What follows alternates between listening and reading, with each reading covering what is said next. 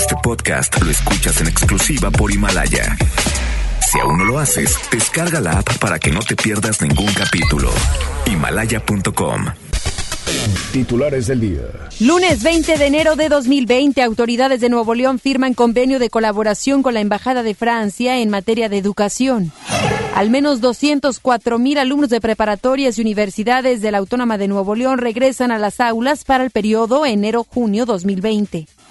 Ciudadanos realizan marcha en la Huasteca, buscan evitar las construcciones ilegales al interior del parque ecológico. En información nacional, presidente de México, Andrés Manuel López Obrador, descarta que la rifa del avión presidencial sea una ocurrencia. En información internacional, balacera registrada en el centro nocturno deja como saldo dos personas sin vida y cinco más heridas. Esto sucedió en San Antonio, Texas. Tres de la tarde con tres minutos. ¿Cómo arranca esta semana? Es la información vial con Judith Medrano. MBS Noticias Monterrey presenta Las Rutas Alternas. Muy buenas tardes, soy Judith Medrano y este es un reporte de MBS Noticias y En la avenida Constitución de Degollado Gonzalitos el tráfico es lento. En Gonzalitos, en su cruce con Carlos Canseco, nos reportan un accidente vial. En tanto, en Juan Ignacio Ramón y Escobedo, en el centro de la ciudad de Monterrey, hay dos carriles a la circulación cerrados. En este sitio se realizan obras. Clima. Temperatura actual 13 grados. Amigo automovilista, le invitamos a utilizar el cinturón de seguridad. Recuerde que este puede salvarle la vida. Que tenga usted una extraordinaria tarde. MBS Noticias Monterrey presentó Las Rutas Alternas. MBS Noticias Monterrey con Ana Gabriela Espinosa. La información presentada de una manera diferente. Iniciamos. Muy buenas tardes, bienvenidos y bienvenidas a este espacio de información. Yo soy Ana Gabriela Espinosa y junto a todo el equipo de MBS Noticias Monterrey y FM Globo 88.1 agradecemos que estén con nosotros arrancando la semana. Quédese aquí en sintonía de este noticiero porque tendrá información relacionada a lo que sucede aquí en Nuevo León, pero también a nivel nacional e internacional. Así es que permítanos acompañarle a lo largo y trayecto de quizás a casa, trabajo, del trabajo a casa, en los pendientes por la tarde, porque sí que hay información, bastante.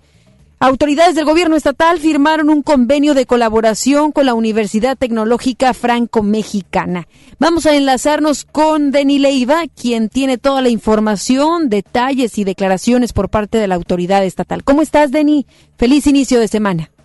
Muy buenas tardes, Ana Gabriela. Como parte de las relaciones bilaterales entre Francia y México, esta mañana se realizó una firma de convenio entre la Universidad Tecnológica Bilingüe Franco-Mexicana a cargo del gobierno de la SALE y la Embajada de Francia para la Cooperación Educativa y Cultural en beneficio de sus estudiantes. Te comento que este evento se llevó a cabo en la institución ubicada en el municipio de Juárez y contó con la presencia del gobernador Jaime Rodríguez Calderón, así como de la embajadora de Francia en México, Anne quien anunció programas de intercambio educativo con su país, así como oportunidades laborales con empresas francesas. Escuchamos lo que comentó al respecto la embajadora Anne. Podemos alegrarnos de esta aventura que hemos vivido juntos desde la concepción del proyecto, la elección del sitio, la construcción de estos hermosos edificios, el inicio de los cursos para los primeros grupos de estudiantes que ustedes forman, así como los nexos que estamos en proceso de establecer con universidades tecnológicas en Francia. Ante estas acciones, el mandatario estatal indicó que la búsqueda de oportunidades para el municipio responde al crecimiento de la zona. Además, y como parte de esta colaboración entre Nuevo León y Francia, también se acordó apoyo para complementar el Tecnoparque Caprino en el municipio de Galeana y que así se vuelva un centro de alta tecnología en el continente especializado en la fabricación de leche de cabra. Escuchamos ahora al gobernador Jaime Rodríguez Calderón. Sí, es para eh, ampliar el tema del idioma francés, en donde tendremos la asesoría precisamente del personal del gobierno francés a través de la embajada. Es eh, corroborando el primer convenio que se hizo con el gobierno federal y que obviamente Nuevo León fue beneficiado con esto. Entonces, trabajaremos más sobre el tema del idioma francés y se hará un plan que estará coordinado obviamente por la propia gente que trabaja en las universidades tecnológicas y que esto generará y refrendará la posibilidad. Vamos a iniciar dentro de poco porque es parte de lo que aquí hemos acordado Ana Gabriela, así las cosas con el gobierno del Estado, seguiremos muy al pendiente de más información. Muchísimas gracias, Denny. Buenas tardes. Tras concluir el periodo vacacional, hoy regresaron 204 mil estudiantes a los diferentes planteles de la Universidad Autónoma de Nuevo León. El pasado semestre, agosto-diciembre 2019, ingresaron 206 mil estudiantes a la máxima casa de estudios, en contraste con los 204 204 mil que iniciaron clases el día de hoy. Quienes retornan a tomar clase cursarán el semestre enero-junio 2020, el cual contempla 19 días de receso académico a lo largo del periodo escolar y concluye el próximo 19 de junio. Cabe recordar que tras este regreso a clases, el tráfico de nueva cuenta predominará en la metrópoli durante la mañana y tarde de estos próximos días para que lo tome en consideración porque sí sí que aumentará el tiempo que usted realizará en sus trayectos. Mm, fácil 20, 30 minutos más de lo que estaba haciendo, para que lo tome en consideración. Ciudadanos, activistas, políticos y ejidatarios alzaron la voz para exigir la protección total en las áreas naturales y respeto a los terrenos privados en la marcha que se realizó ayer en la Huasteca. Según cifras de Protección Civil de Nuevo León y Grupo Jaguares de Santa Catarina, más de mil personas acudieron a manifestarse en ese parque. Al principio de la marcha, ejidatarios y activistas se mantuvieron tranquilos. Sin embargo, cuando vieron al presidente del patronato del Parque Nacional Cumbres, Fernando Elizondo, aprovecharon para pedirle no hacer caso al llamado que han hecho colectivos para clausurar y privatizar la Huasteca. Aunque estaban convocados para formar una señal de auxilio SOS, los manifestantes únicamente llegaron al punto de reunión, se tomaron una foto y muchos se retiraron. El municipio de Guadalupe busca implementar dispositivos electrónicos para el levantamiento de infracciones con el fin de disminuir la discrecionalidad en la aplicación de multas de tránsito. A través de una consulta ciudadana, la administración de la priista Cristina Díaz pretende reformar 13 artículos del reglamento homologado de tránsito para establecer la vía electrónica como único proceso válido para imponer multas. La propuesta señala que la infracción digital arrojará una boleta que incluirá matrícula del vehículo, nombre y domicilio del propietario, los hechos constitutivos de la infracción, así como el lugar y fecha en que se haya cometido. Folio de la infracción, motivo de la misma, nombre y clave del dispositivo que captó la infracción y nombre y firma electrónica o digitalizada de la autoridad vial. El director de tránsito de Guadalupe, Héctor Arredondo Cano, dijo que con esta implementación no habrá problema de alterar o modificar nada, sino que se va directo a la tesorería. El municipio de Apodaca reconstruirá los puentes gemelos que cruzan el arroyo Santa Fe en la colonia Misión Real para evitar que los ciudadanos arriesguen su vida durante las épocas de lluvia.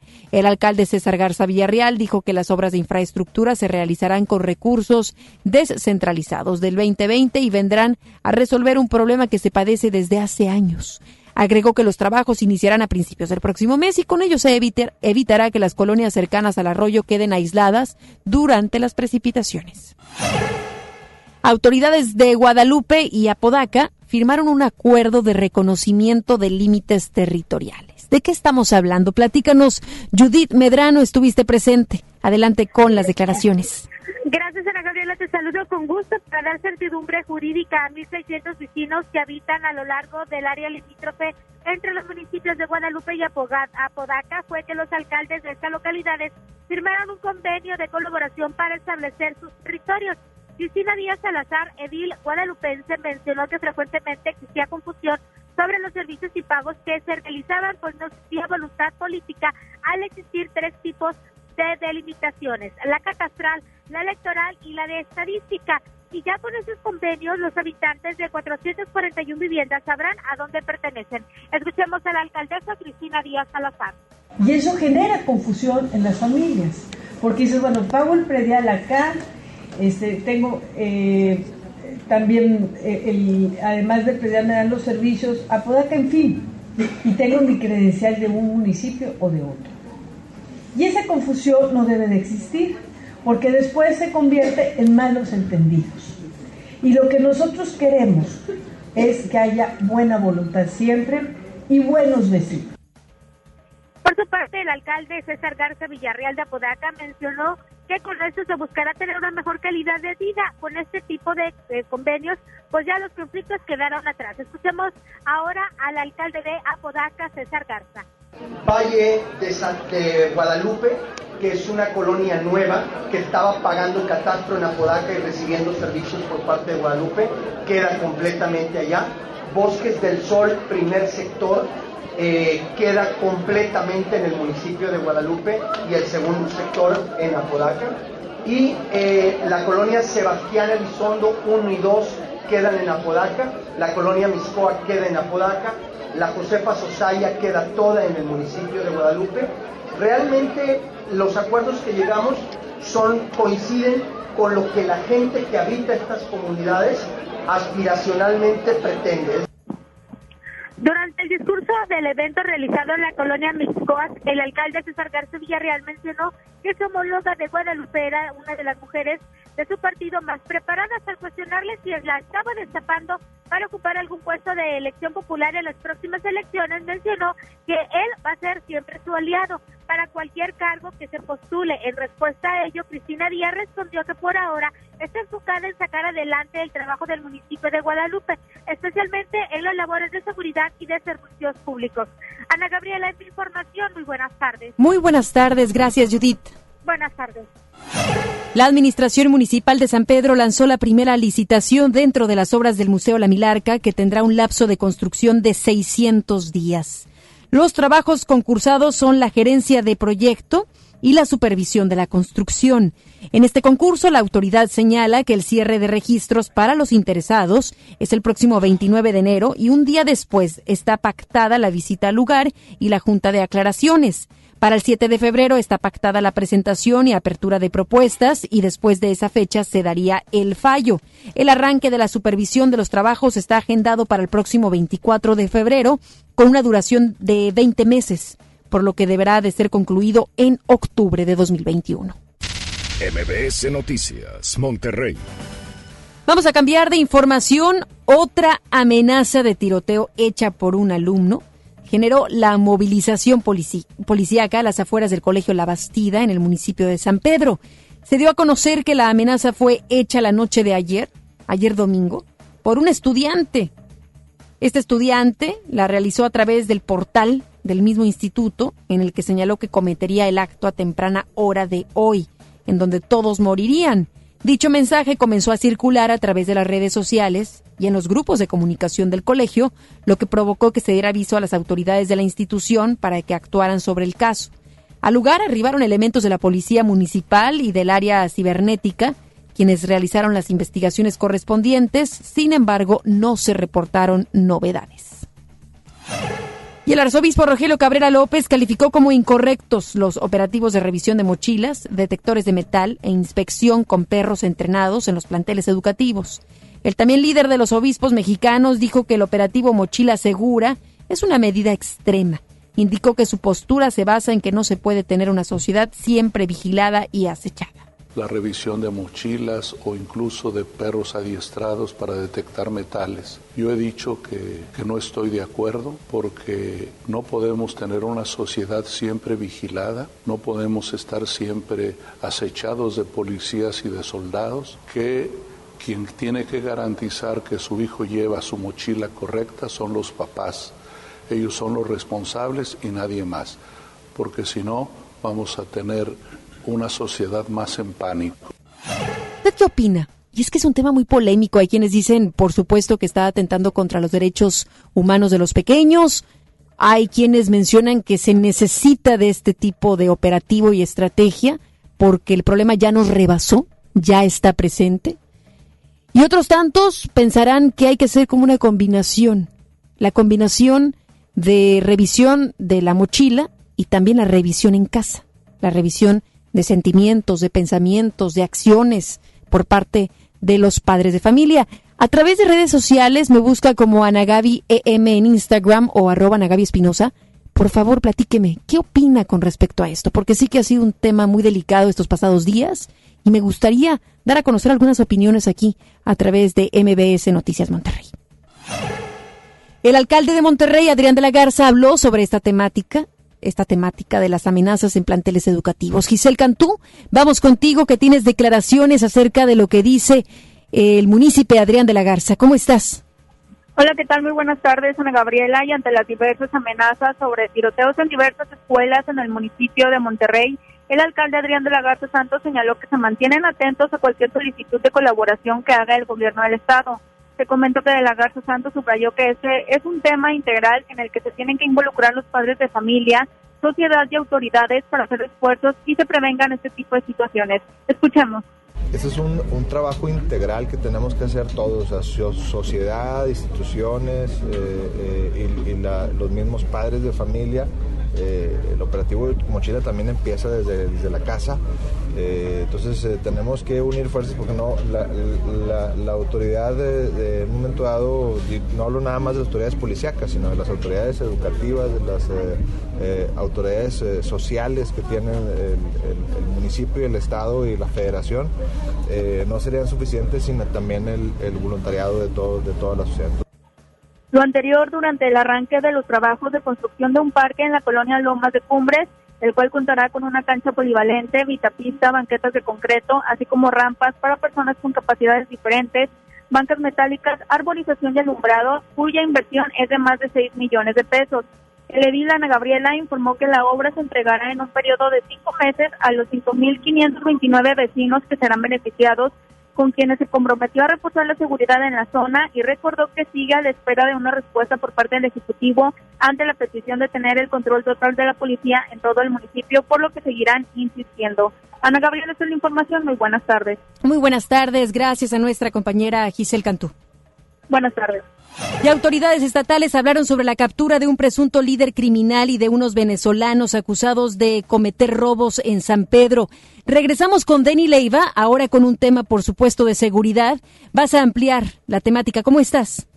Así es, Ana muy buenas tardes. Te comento que luego de que la Fiscalía del Estado revelara la captura de un presunto líder de un grupo de la delincuencia organizada en la entidad, esta mañana el director de la Agencia Estatal de Investigaciones, Esteban Cantú, indicó que el detenido podría estar relacionado con los hallazgos de restos humanos y diversos homicidios cometidos en Nuevo León. Esta detención se realizó el pasado jueves en el municipio de San Nicolás, donde gracias a trabajos de inteligencia se logró la captura de Rodolfo N. y otras cinco personas más, a quienes se les confiscó diversas armas y drogas. La Fiscalía indicó que ya se investiga a los detenidos si están relacionados a la escalada de violencia que vive la entidad. Sobre esto escuchamos a Esteban Cantú. Como bien se informó en el comunicado de la Fiscalía General de Justicia, en días pasados, elementos de la Agencia Estatal de Investigaciones realizamos la detención de seis personas pertenecientes a un grupo delictivo que opera aquí en el estado de Nuevo León.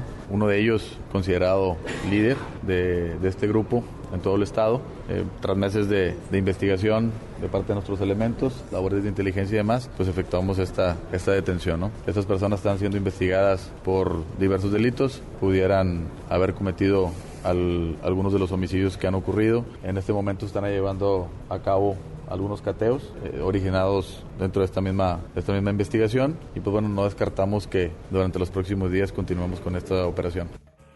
Ana Gabriela, aunado a eso, la Fiscalía General del Estado también informó que se están realizando diversos cateos en el área metropolitana, pero específicamente en esta zona de San Nicolás, para encontrar algún indicio de grupos de la delincuencia organizada y cambiamos de información y te comento que Esteban Cantú también informó sobre dos personas detenidas de origen venezolano en el municipio de San Pedro, quienes presuntamente habrían robado un reloj de lujo a una mujer en la colonia Carrizalejo en la mencionada ciudad.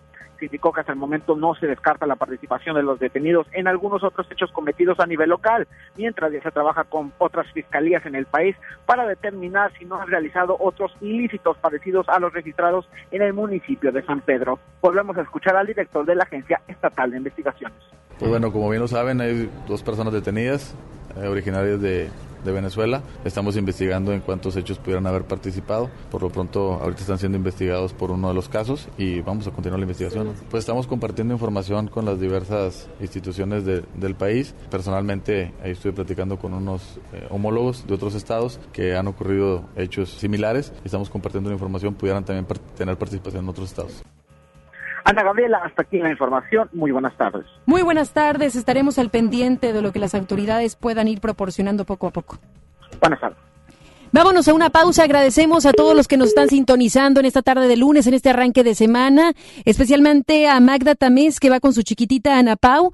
Nos escuchan a esta hora todos los días, nos mencionan para estar bien enterados de lo que sucede en la localidad a nivel nacional y también internacional. Vámonos a la pausa, ya regresamos con más.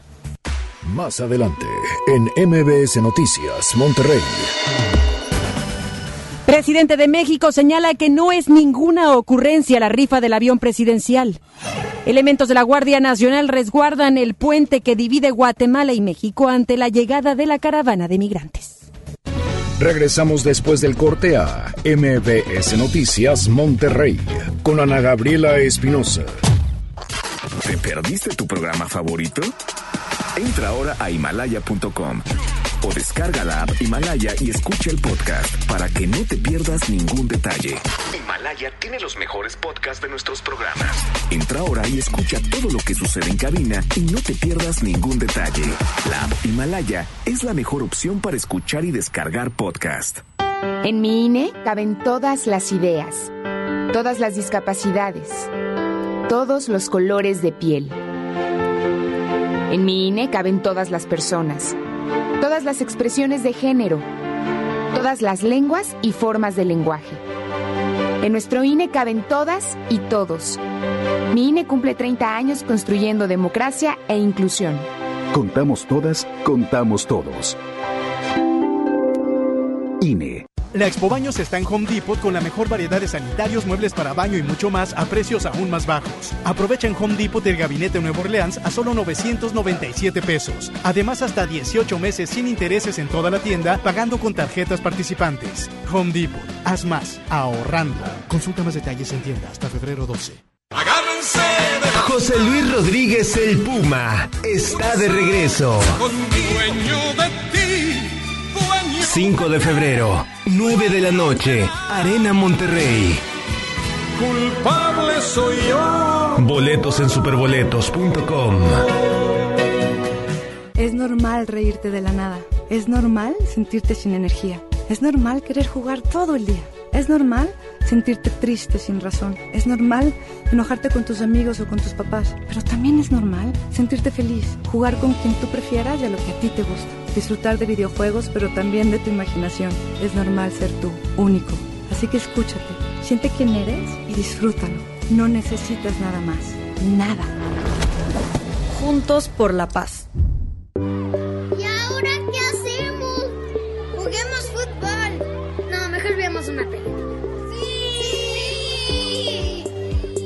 Ponerse de acuerdo funciona. Eso es consenso. En el Senado de la República, todas y todos los legisladores aprobaron por consenso leyes y acuerdos que nos benefician a todos. Así, reafirmamos nuestro compromiso de servir. Senado de la República. Cercanía y resultados. Estudia la prepa en el Colegio de Bachilleres Militarizado Mixto General Mariano Escobedo. Educación de calidad con disciplina, en horario de 7 de la mañana a 6 de la tarde, con estudios, uniformes y alimentos sin costo. Ahora dos nuevos planteles cerca de ti, Unidad Juárez y Unidad Pesquería. Inscripciones abiertas del 13 de enero al 12 de febrero. Más informes al 81 11 80 11 56. Honor, disciplina y trabajo. Secretaría de Educación. Gobierno del Estado de Nuevo León. Regresamos con más información. MBS Noticias Monterrey con Ana Gabriela Espinosa. Información nacional. El presidente de México, Andrés Manuel López Obrador, aseguró que no es ninguna ocurrencia eso de rifar el avión presidencial. Por aquello de todos nosotros que estuvimos realizando memes todo el fin de semana. Bueno, a mí me llegaron cantidad, no solamente de memes, sino de videos, eh, con aviones este, y algo de música estacionándose, llegando a, la autopista y, después llegando precisamente a, su casa, en fin, cantidad de, bueno, de burlas ante esto que pensábamos era una ocurrencia, pero el mandatario federal dice que eso no fue una ocurrencia, ya que su gobierno no está basado en ocurrencias. Es Rocío Méndez quien tiene toda la información al respecto. Buenas tardes, Rocío. En efecto, Ana Gabriela, gracias. Buenas tardes. El gobierno de México estima que a más tardar, el próximo 15 de febrero se definirá el último destino del avión presidencial, ya sea vendido, rentado o rifado, en tanto regresa la aeronave de Victorville, California, Estados Unidos, a México. Escuchemos al presidente Andrés Manuel López Obrador. Dicen que son ocurrencias. Nosotros no actuamos de esa manera. No es un gobierno de ocurrencia. Es resolver un problema, reparar un daño. Si hasta deberían de estar agradecidos. ¿Quién nos mandó a comprar ese avión? ¿En qué cabeza cabe? Solo una mentalidad faraónica. ¿Qué estamos haciendo? Buscando reparar el daño. A fin de mes yo les informo. El 15 estamos resolviendo. Porque el avión va a regresar. Ya puede venir. Pero lo que queremos es que se terminen todos los procesos de mantenimiento. Para que venga ya completamente en disponibilidad de volar, certificado. Tenemos que resolver a más tardar el 15 de febrero. Por una u otra opción. Porque si es la opción de la rifa, necesitamos un poco de tiempo y escoger la fecha en que se va a llevar a cabo. Es reparar un daño. Vamos a invitar a la gente. Así como lo de los pinos. Que vaya la gente para que nunca, jamás vuelvan a cometerse esas atrocidades. Por lo pronto, México ya ofreció el avión presidencial al gobierno de los Estados Unidos y esta semana van a responder si apoyan al país en la adquisición de equipos médicos. Es el reporte al momento. Muchísimas gracias a nuestra compañera Rocío. Vamos a cambiar de información. Una comisión de ocho personas perteneciente a la caravana migrante cruzó la frontera entre Guatemala y México para dialogar y entregar una carta dirigida al presidente Andrés Manuel López Obrador. Los migrantes leyeron el documento en el que se comprometen a mantener el orden dentro del país en caso de que se les permita el paso por el puente Rodolfo Robles que conecta a las ciudades de Tecún, Humán en Guatemala con Ciudad Hidalgo en México. Sin embargo, el gobierno federal rechazó esta petición, por lo que cientos de migrantes comenzaron a cruzar masivamente de Guatemala hacia México por el río Suchiate. Debido a que el río está prácticamente seco, el agua llega apenas a los tobillos de los migrantes. Es por eso que pudieron cruzar este río. Los extranjeros lograron superar el cerco de seguridad y se internaron en el poblado. Exagentes de la Policía Federal fueron enviados como escoltas de funcionarios de la Presidencia de la República, secretarios de Estado, ministros magistrados, senadores, diputados federales y locales y hasta alcaldes. La mayoría de los 190 exagentes adscritos a esas tareas quedaron bajo el mando de la Secretaría de Seguridad y Protección Ciudadana, encabezada por Alfonso Durazo, tanto en la Ciudad de México como en el Estado de México. La dependencia se quedó a cargo también de 14 vehículos de la extinta corporación, de los 29 que estaban destinados para el servicio de guardaespaldas. La extinta corporación no dio a conocer los nombres de los funcionarios que son escoltados. El líder nacional de Acción Nacional, Marco Cortés, aseguró que hoy darán a conocer una propuesta de sus gobernadores para garantizar la gratitud y la cobertura de los servicios de salud a toda la gente de los estados donde son gobierno. Señaló que todos los gobernadores del PAN están dentro del acuerdo con la finalidad de garantizar el derecho al acceso a la salud. El panista pidió, el panista pidió que el gobierno federal no cree más cortinas de humo, como la idea de rifar el avión presidencial y proponga soluciones para resolver la gratuidad de los servicios de salud. El gobierno estima que al menos 6.200 personas privadas de su libertad por portar drogas como la marihuana por arriba de la dosis permitidas para consumo personal podrían ser liberadas si avanzan las leyes de amnistía o la de cannabis, mismas que se discuten en el Congreso. Cabe recalcar que, de acuerdo con el Informe Mundial sobre Drogas de la Oficina de las Naciones Unidas contra la Droga y el Delito, 79.2% de las personas que consumen drogas optan por la marihuana. El documento señala la necesidad de vigilar los mercados de cannabis y reveló que una de cada tres personas que son encarceladas en todo el mundo ha consumido esta sustancia al menos una vez durante su estancia en prisión. El abuelo del niño que disparó y mató a su maestra en el Colegio Cervantes de Torreón, Coahuila, fue vinculado a proceso por el delito de homicidio doloso en su carácter de comisión por omisión. En audiencia celebrada ayer en el Centro de Justicia Penal de Torreón, una juez de control decidió que existían los datos que presumen la comisión por omisión por parte de José Ángel N., ya que vivía con él y las armas con las que disparó el pasado 10 de enero le pertenecían. A partir de ahora se tendrá en plazo de cuatro meses para un plazo de cuatro meses para el cierre de la investigación complementaria, el cual puede ser extendido a seis meses. En ese lapso mismo en el que José Ángel permanecerá en prisión, tanto la Fiscalía como la defensa recabarán datos para respaldar sus pruebas o fortalecer las actuales. De encontrarse culpable, el imputado podrá purgar una pena de 18 a 35 años de prisión. Datos de la Secretaría de Gobernación revelan que las jóvenes que tienen entre 15 y 19 años son las que con mayor frecuencia son reportadas como desaparecidas. Señalan que en ese rango de edad se ubica 28% de las mujeres de las que no se tiene su ubicación entre 1960 y 2019. Las autoridades federales registraron ilocalizables en ese periodo a 15.000 835 personas de ese sector.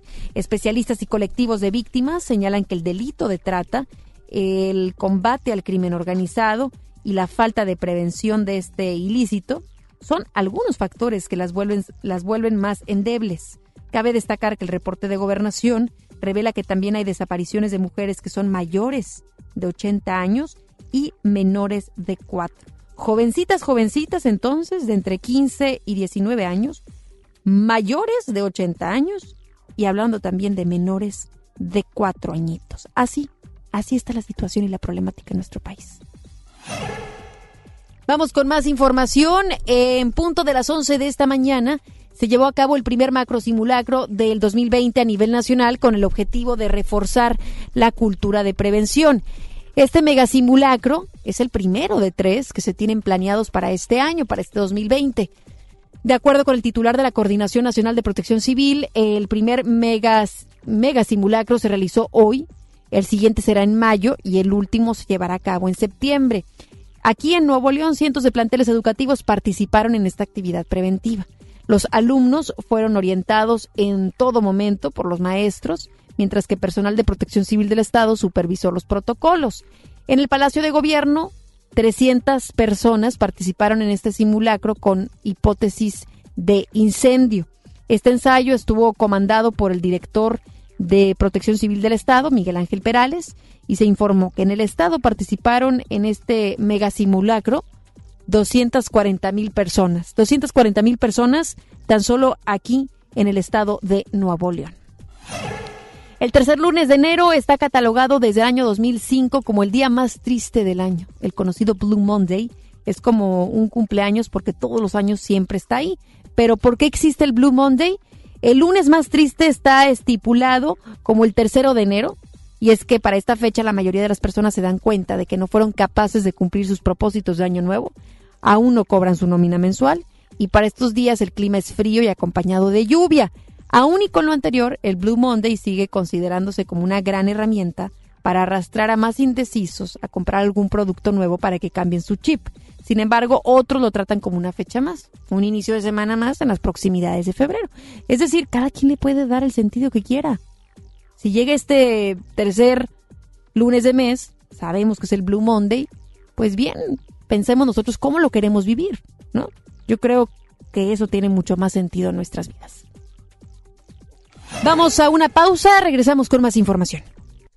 Regresamos después del corte a MBS Noticias Monterrey con Ana Gabriela Espinosa. En FAMSA creemos que la economía de tu familia es lo primero.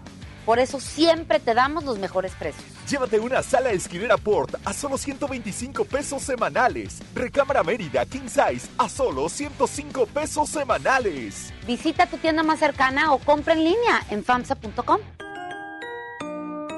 En Soriana Hiper y Super llegaron las re rebajas. En arroz y frijol en bolsa de todas las marcas y en cereales Kellogg's, compra uno y lleva el segundo a mitad de precio. Sí, a mitad de precio. En Soriana Hiper y Super, ahorro a mi gusto. Hasta enero 20, aplican restricciones. La Expo Baños está en Home Depot con la mejor variedad de sanitarios, muebles para baño y mucho más a precios aún más bajos. Aprovechen Home Depot hasta un 30% de ahorro en toda la línea Moen como mezcladoras, regaderas, accesorios y mucho más. Participa en la carrera tarahumara. Inscríbete ya en tiendas Home Depot. Home Depot. Haz más ahorrando. Consulta más detalles en tienda hasta febrero 12. Y porque en Farmacias del Ahorro te queremos bien, recuerda que puedes utilizar tu tarjeta para el bienestar para hacer todas tus compras. Además, obtén 10% de abono a tu monedero del ahorro al comprar productos de la marca del ahorro. Prevención, salud y bienestar de tu familia lo encuentras en Farmacias del Ahorro. Porque en Farmacias del Ahorro... Te queremos bien. Vigencia el 31 de diciembre o hasta agotar existencias. Si te sientes deprimido, con ansiedad o desesperado, no estás solo. En la línea de la vida podemos ayudarte. Llama al 800-911-2000. Te damos información y te escuchamos. También respondemos en redes sociales. Y ofrecemos pláticas, talleres y atención profesional en escuelas o centros de trabajo. No, te, pierdas. Juntos por la paz. Estrategia Nacional para la Prevención de Adicciones. Gobierno de México. La transformación del Poder Judicial de la Federación va en serio. Cero tolerancia a la corrupción y medidas concretas contra el nepotismo. Hoy se ratifica a jueces y juezas que demuestren capacidad y honestidad. En favor de la paridad de género, por primera vez se celebraron concursos exclusivos para juezas y magistradas. Avanzamos en el respeto a los derechos humanos de todas y de todos, sin importar condición o circunstancias. Trabajamos por un Poder Judicial más sensible y cercano a la gente. Consejo de la Judicatura Federal. El poder de la justicia.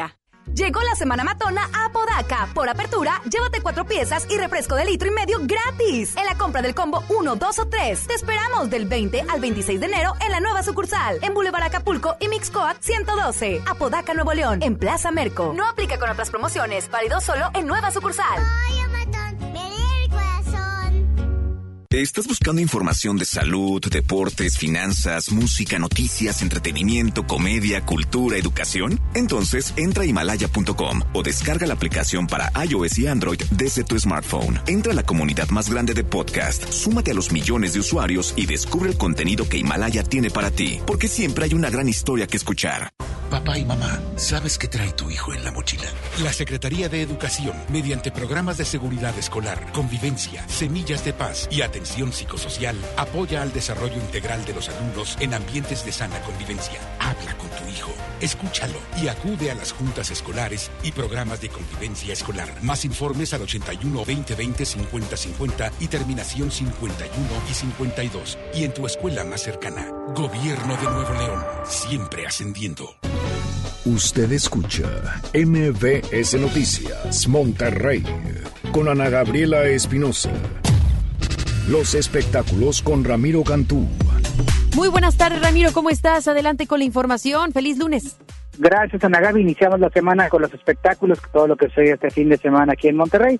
Bueno, vamos primeramente a escuchar a Alicia Villarreal, que bueno, tenemos entrevista con ella para MBS, donde bueno, ella no descarta, incluso tiene propuestas para realizar una bioserie. ¿Y qué creen? Bueno, ella quiere que la interprete su hija Melanie Carmona, porque está estudiando actuación, aparte de las tablas de Arturo Carmona como actriz. Vamos a escuchar.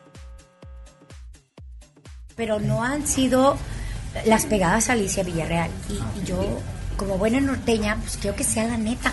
No quiero que me inventen tampoco ningún malito, ninguna nada, porque pues como seres humanos nos equivocamos. Yo también tengo mi parte, digamos, no, tan oscura, pero sí, brava. Me gustaría que interpretara tu personaje. Todavía. Me encantaría que fuera mi hija. Le he dicho, ya que está tomando sus cursos de arte ¿eh? dramático y todo eso que le sale bien. Oye, ¿para cuándo el debut o todavía se, se encuentra preparando? Pues yo a veces hablo de más y, estoy así como que encima de ella y todo. Ella está muy relajada, preparándose, sabe que hoy en día la, la profesión no es así como antes, ay, nada más canto. Bueno, pues esperemos que este proyecto se llegue a consolidar. Vamos a cambiar de información y bueno, sabemos que está de visita en la ciudad de Monterrey Mónica Naranjo, que por cierto, bueno, venite escuchas de FM Globo porque bueno, tenemos ahí sorpresas con ella. Así que vamos a escuchar la entrevista porque bueno, está ahora sí que contenta de haber trabajado con Gloria Trevi en este nuevo tema que se llama Grande, que se estrenó hace algunos días.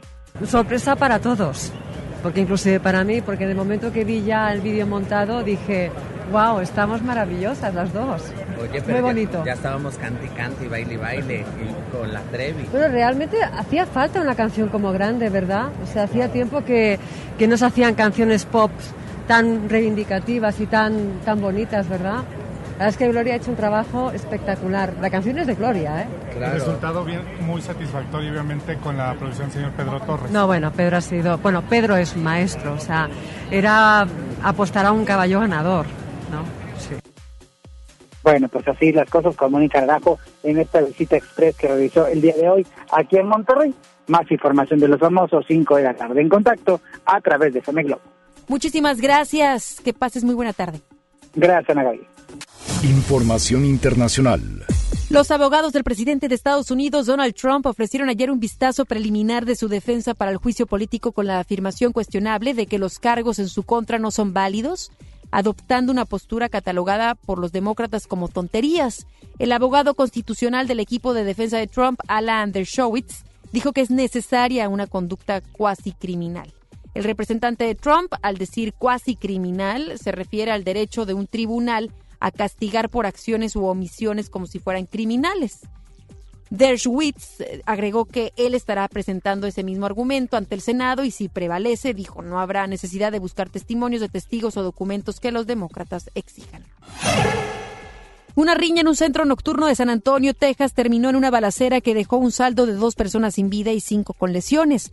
El jefe de Departamento de Policía de San Antonio, William McCanus, explicó a través de su cuenta de Twitter que la riña comenzó al interior del club nocturno, pero uno de los involucrados sacó un arma de fuego y disparó a siete personas.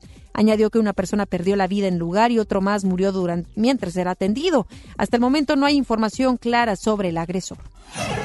Irán descartó entregar por el momento a Ucrania las cajas negras del vuelo derribado por error el pasado 8 de enero y que causó la muerte de sus 175 pasajeros. Según el jefe de la Oficina de Investigación de Accidentes de la Organización de Aviación Civil de Irán, Hassan Rafair, en estos momentos se trata de leer las cajas negras en ese país dijo que no tienen en planes enviar las cajas negras fuera del territorio iraní.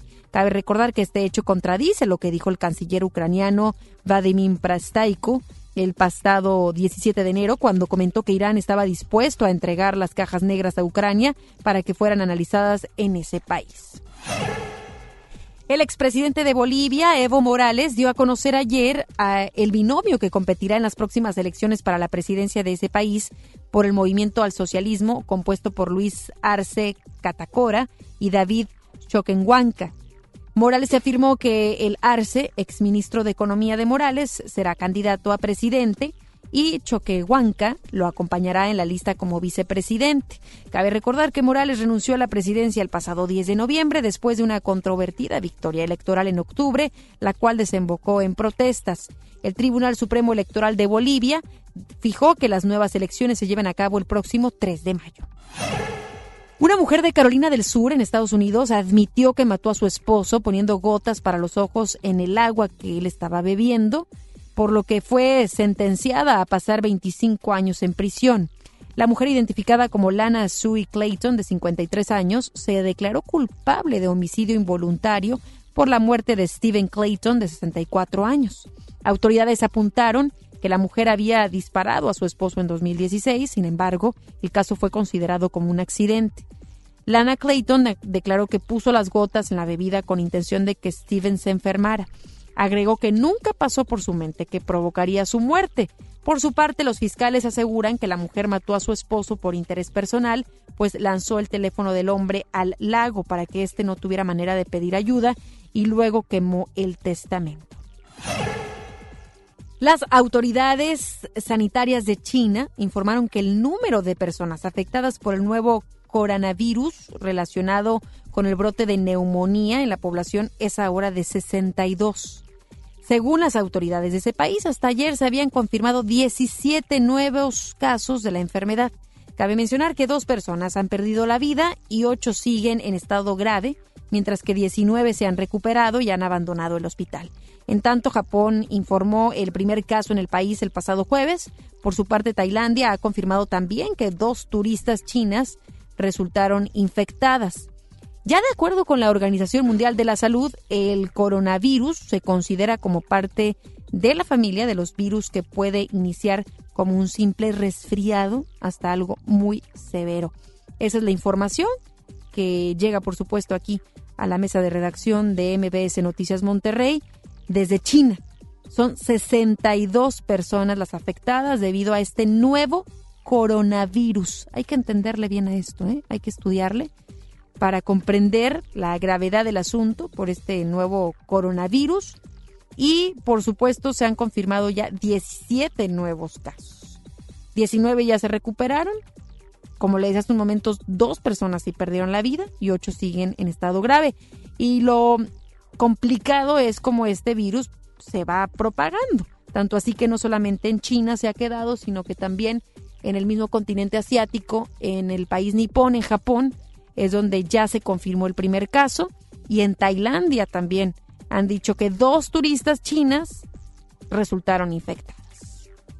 Deportes con Paco Ánimas. Muy buenas tardes, Paco. Adelante con la información deportiva. Hubo pronósticos, ¿verdad? El pasado viernes y ya había nuestro productor Jorge Mascorro sacar la hojita, esa hojita que nos dice, pues si la atinaste o no. Y nada más la atiné a uno, Ana Gabriela. Bueno, uno de tres, ¿no? ¿Cuántos A eran? Cruz Azul perdía. Y Ay, ay, ay, el corazón, tu ¿Y el marcador corazoncito. que dije? 2-1. Perdió. Ahí está, ahí está el Dije papel, que no los Rayados miente. ganaban, terminó empate 2 a 2. Dije que Tigre- Tigres empataba, terminó perdiendo 1 por 0. Tristemente los regimontanos tuvieron un, un fin de semana no tan bueno. Rayados saca bien el partido gracias al VAR, a la buena intervención del VAR. Dos errores eh, infantiles por parte de Morelia que terminan que por costar el empate y un Nico Sánchez efectivo en los penales que termina por darle el empate también a los Rayados de Monterrey.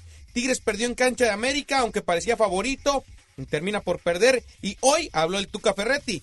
Escuchemos lo que dijo. Dice que va a cambiar su sistema, algo que no ha pasado en años. Escuchemos. Yo me refería más a que tenía que cambiar algo, no jugadores.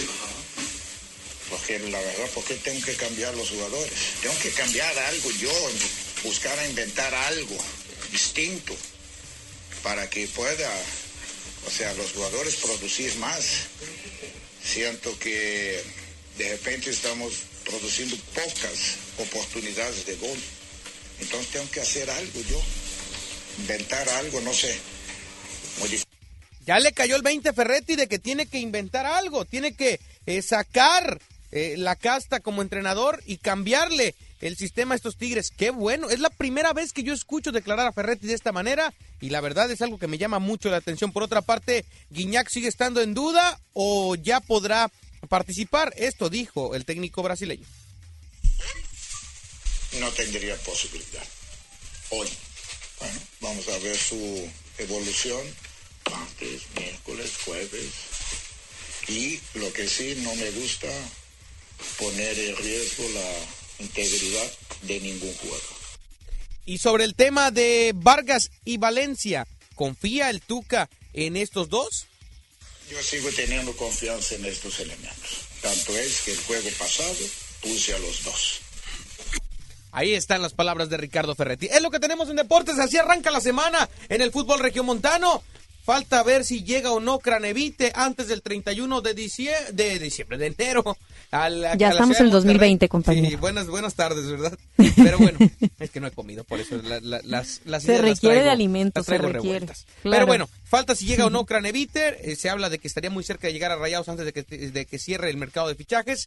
Veamos si esto sucede o no en el campamento de los Rayados. Por lo pronto, es lo que tenemos en la información deportiva. Muchas gracias, Paco. Hasta Redes sociales, por favor. Arroba Paco Ánimas en Facebook, Twitter e Instagram. Ahí me puede encontrar para que usted esté bien informado del mundo deportivo. Ahí puede analizar junto con mi compañero Paco Ánimas lo que sucede con los equipos locales y cualquier otro deporte que quiera platicar ahí con mi compañero Paco Ánimas. Oiga, como hace tiempecillo la el tiempo le había dicho, tenga precaución porque estos días hay bajas temperaturas. Hoy me imagino lo resintió, ya tenemos que salir un poquito más abrigados. Tenemos una mínima de 8 grados y la máxima de 14. De hecho, estamos actualmente con 14 grados. Y la semana está algo nubladita, eh, lluvia hasta el próximo sábado. Ya lo mantendremos bien informado. Gracias a todos aquellos que están pendientes a través de las redes sociales, tanto de una servidora como del equipo MBS Noticias Monterrey. Se las proporciono para que esté atento a ellas. Nos busca en Twitter como arroba MBS Noticias MTY. Ahí usted encontrará información de lo que sucede aquí en el estado también en México y el mundo. Y a través de mi Instagram podemos también platicar, ahondar un poco más de los temas que aquí presentamos, polémicos, no polémicos. Me busca como Anagabi EM y en Twitter arroba Anagabi Espinosa. El día de hoy Ricky en Controles, nuestro productor Jorge Mascorro y todo el equipo, por supuesto, agradeciéndole que esté en sintonía con nosotros. Mañana en punto de las 3 de la tarde tendremos mucha más información. Que pase buena tarde. Se queda ahora con Gaby Vargas. No importa cómo estés, siempre puedes estar. Mejor, mejor.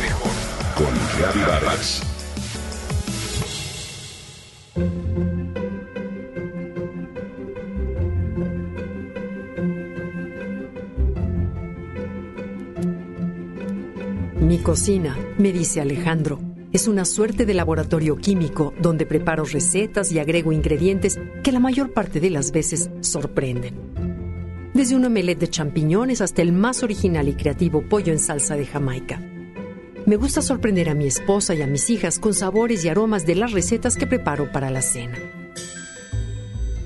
En realidad, la cocina es una de esas actividades en las que se conciertan diversos elementos, el arte, la técnica, la creatividad y el conocimiento. Es también uno de esos ámbitos en el que se ponen en combinación la cultura y los afectos en una sola tarea. Habrá quienes lo miren como fastidio, sí, otros la llevan a cabo tan solo como una tarea cotidiana. Cocinas con lo que hay a fin de suplir las necesidades alimenticias. Ciertamente vemos quienes disfrutamos al máximo las creaciones que realizamos como si de una receta de química se tratase, como si el afecto, la creatividad y la imaginación se reunieran en torno a los ingredientes y el resultado, además de esa sensación de disfrute, fuera indiscutiblemente un sabor que se acerca al paraíso. Te invito a que cocines un día, sin prisa, solo con el objetivo de comunicar tu amor hacia quienes cocinas y hacer de ese momento uno especial para quienes amas. De esta forma, cocinar se vuelve parte de una expresión personal y, ¿por qué no?, una herramienta terapéutica. Hoy quiero hablarte precisamente de ello, de la cocinoterapia o la cocina como terapia. La cocina se convierte en una mágica combinación de sensaciones, una experiencia completamente integral de las pocas actividades que implica tantas impresiones sensoriales. Pero además, implica también paciencia y concentración paciencia para realizar procesos específicos con distintos pasos a seguir y concentración para realizar cada uno a la perfección y varios al mismo tiempo. Mientras algo reposa, algo se prepara en la lumbre o se sazona. Como terapia, la cocina implica también resolver problemas y tomar decisiones. Imagina que preparas algo y de pronto te distraes y al finalizar, el proceso, la textura del alimento o su consistencia resultan alterados. Debes sin duda alguna resolverlo y tomar una decisión en ese momento para componerlo. La cocinoterapia comienza pues desde elegir los ingredientes y su compra, desde preparar los alimentos hasta que se disfruta lo cocinado. De acuerdo con especialistas en neurociencia cognitiva, este tipo de terapia ayuda a combatir el estrés, promueve la comunicación interpersonal, estimula la memoria e incrementa la creatividad. En lo físico, colabora también a una alimentación saludable. Nos lleva a elegir alimentos sanos y frescos, pero sobre todo algunos desconocidos, con los que uno aprende a cocinar de forma diferente. Así contribuimos a crear beneficios a largo y a mediano plazo. Sobre todo cocinar puede resultar una actividad divertida para todas las familias y amigos y resulta también una terapia grupal, pues ayuda a mantener las relaciones sociales activas a cualquier edad. Nada, por ejemplo, como cocinar una paella entre amigos. En los niños pequeños, actividades como mezclar o batir son estrategias simples de estimulación temprana. Si tienes hijos adolescentes, cocinar con ellos puede convertirse también en una excelente terapia para comunicarte con ellos, relajarse y disminuir el estrés y la ansiedad. Te invito a disfrutar el arte y la terapia de cocinar.